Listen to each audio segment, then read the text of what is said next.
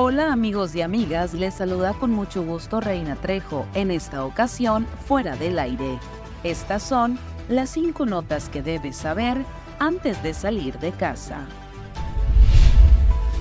La diputada local Sagrario Montaño exige atención y solución al gobierno de Guatabampo ante los problemas que la ciudadanía está enfrentando diariamente.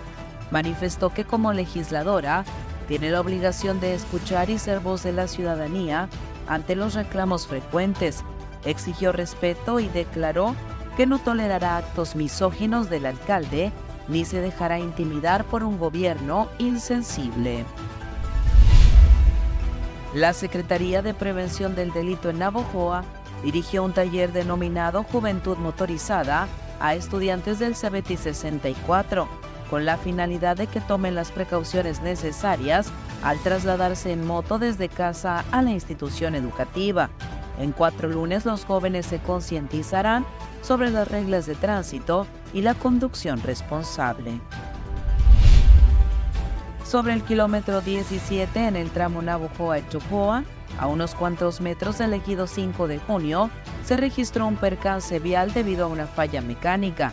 Se trata de la volcadura de un camión de pasajeros propiedad de la Universidad Tecnológica de Chopoa, quien cayó a un canal secundario de riego, donde dos personas resultaron lesionadas. El gobierno de Sonora, a través de la Secretaría de Salud, ha concientizado sobre el uso de vapeadores a más de 700 alumnos de educación y con ello evitar el consumo de este artefacto que daña la salud a mediano y largo plazo.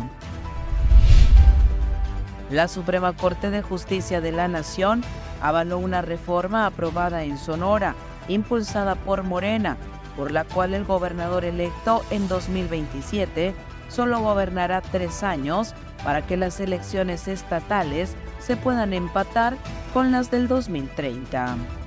Que tengas un maravilloso día para fuera del aire, Reina Trejo.